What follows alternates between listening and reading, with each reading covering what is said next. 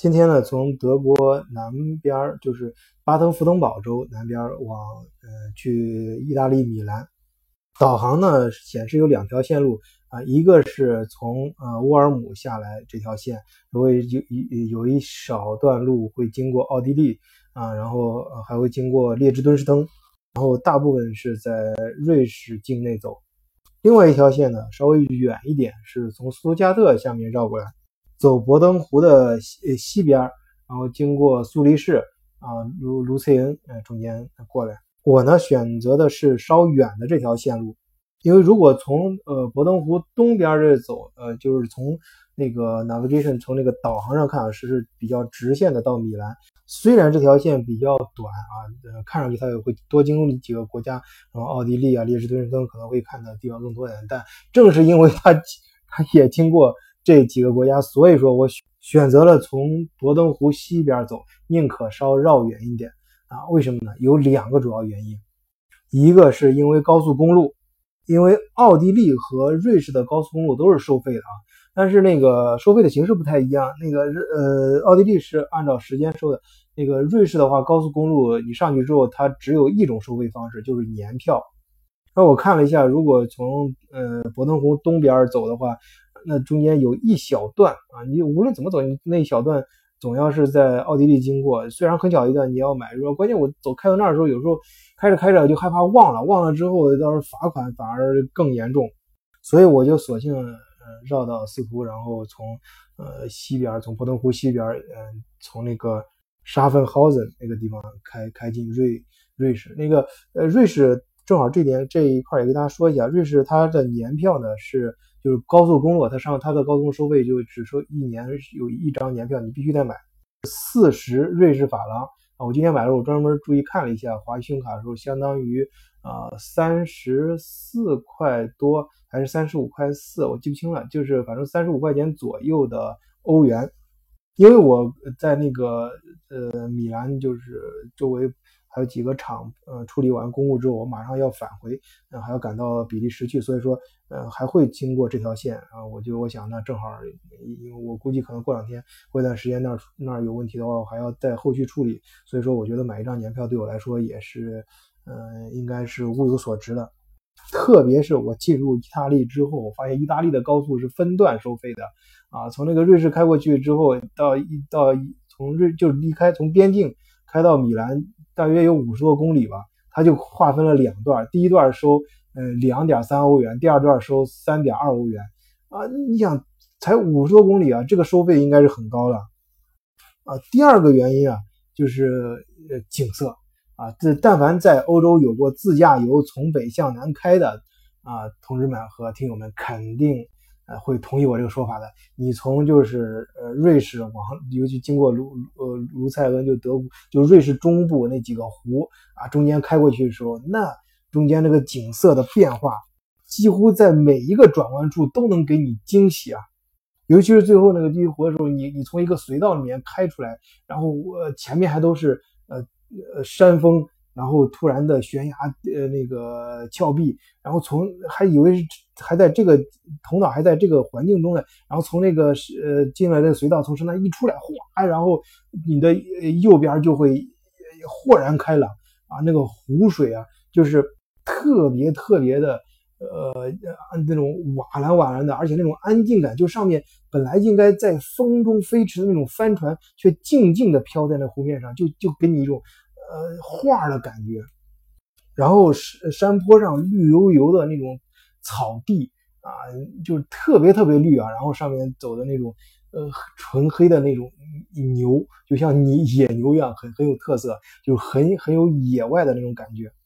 然后远处那种灰黑色的小木屋啊，当然还有最棒的是它山峰顶上呃那种白雪，就下面层峦叠翠，然后上面却白雪皑皑。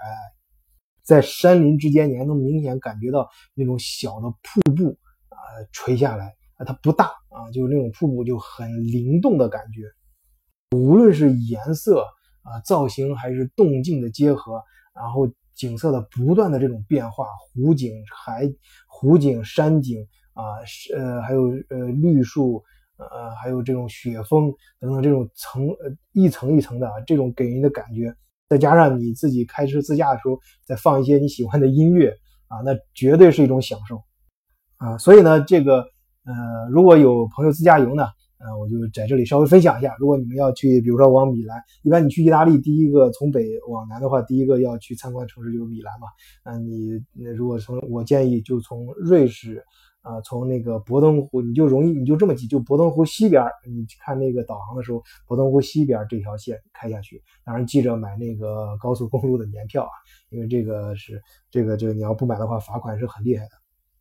当然这一路开过去的时候，啊，这种嗯，就是它不仅就是我我当时开始，我突然想到一个，就在《三体》里面看到的一句话，就是就刘慈欣说啊，你假如给你一个，给你两张画，一一张是《清明上河图》。还有一张是夜晚的星空图啊，你觉得这两张图哪张图的信息量大？那作为平常人呢，就会都觉得《清明上河图》信息量信息量大啊，呃，星星呢就是都是由不同的小点点组成的，所以它呃信息量稍微小一点。但实际的呃情况。啊，从科学的角度讲是恰恰相反的啊。那刘慈欣对这个在《三体》里面的分析，呃，就是这个逻辑并不复杂，大家都可以理解。你想对着整个宇宙，那就是说你对着宇宙取一块景，你这里面含的信息量，那当然比你一条街就《清明上河图》那一条街开封那条街的信息量要大得多。但是实际上，我们为什么会觉得《清明上河图》呃信息量更大呢？那我觉得这就是。你我们人心呐，人的这种感官对信息量的感觉，我觉得更重要一些。因为我觉得，既然你去问别人能感觉哪个信息量更大的话，那我觉得就是感觉就更重要。这种感觉呢，主要是它是一种呃活动的东西。就是我我觉得呃。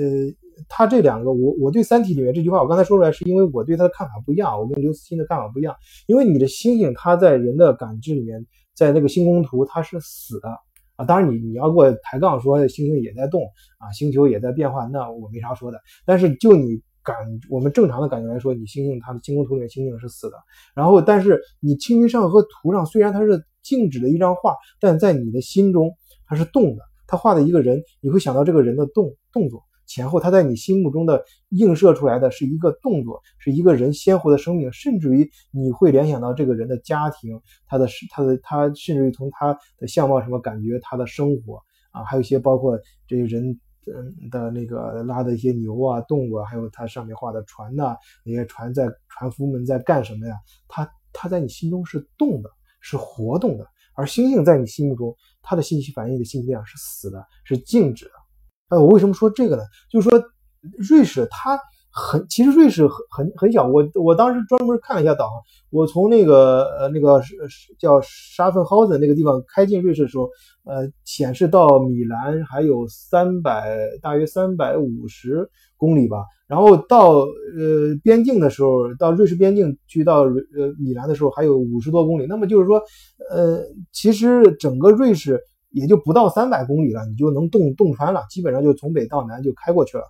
它很小的一块地方，然后中间有些很多湖啊山啊，它很多它它公路，我感觉大部分至少有五分之一的公路都是在隧道里面，在山里面。然后还有一些它比隧道更难的是什么呢？那种在悬崖上，呃，这就是在山腰下面开出的一条路，就你的路是含在那个山腰山山里面的，但是。另外一边是镂空的，另外一边是下面是湖是河啊，是是或者是呃这种山谷，这就意味着你是等于是等于你在那个沿着呃山腰中间钻出来了一条路，然后还是镂空的，你不像在。不像隧道，隧道你其实进去之后，它周围都裹起来，它是一个筒子，筒子状，它的受力呢，你会把它包裹的更更好一些。它它等于说是圆形的一个受力周围均匀，而筒子状，而侧面镂空的这种，就是在山腰上，呃，像像从侧面砍进去的这样一个凹槽，你开出来的这样路呢，它的受力就，你想它它头顶上的这个受力，你要用很坚挺、很很很好的这种支架去支住它。而上面的这种，你有一因为一半是镂空的嘛，它受到大自然那种侵蚀、风雨的侵蚀，还有上边的植物的侵蚀，就更力度会更大。其实这种的路，我觉得开凿起来会更难。当然，这种路开凿之之之成，开凿好之后，这个风景啊，你你开车的时候有一半是外面的风景，那当然比隧道里面那要强很多很多。像上面是层峦叠翠，下面是小河蜿蜒或者湖泊碧碧蓝的湖泊，波光粼粼，然后再往上还有远处的这种雪峰啊，还有呃袅袅的这种呃雾气啊，那你感觉呢？当然很棒了。而且就是瑞士的山跟其他的山还不太一样，就是它给人感觉就是你你你路往前开的时候，你感觉前面那个山你也不是特别高，但是就感觉好像。就像就像你倒下来一样，就是特别的陡，你知道吧？那个它真的那个公路就感觉就是在悬崖下面，或者或者就在山坡下面非常陡峭的那个山坡下面开凿出来一样。所以它它整个你开车的时候，你你你你甚至无法预见到，呃，一公里之外的景色是什么样。所以说总是出现峰回路转的这种样子。呃，对，就是就是峰回路转。就是你开的时候有峰回路转，然后柳暗花明又一村这种感觉啊，那总是给你惊喜啊，这种动感，哎，我说的什么？就是这种动感，就不停的变换，然后再加上它那个路啊，就是你能感觉到它路做的，就虽然很老，你知道有时候你看见很老的东西又很结实的东西，它更有比新的东西对你的冲击力还要大，你就会联想到很多关于瑞士的东西啊。我听说它它给你那种非常硬朗的内置的感觉。当然，那个瑞士的精密仪器制造，大家都知道啊，就是做手表啊什么的，这这这技术活那叫人手上活非常硬，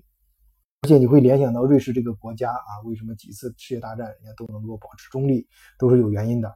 啊。所谓在瑞士呢，每一个村庄肯定有两样东西，就是一是靶场，第二是教堂啊。我听说那个看那个。呃，有有有在瑞士就生活在在就是在他们那个镇上啊，就不是在大城市里面的打工，在镇上生活。那么小镇上开会的时候，直到现在，瑞士他们每年他们小镇开呃这种类似于我们这个村全村代表大会，大家表决的时候啊，公民选举嘛，表决的时候啊，如果同意了，都是把他们都是带着剑去的，就把自己那个剑举举举起来表示同意。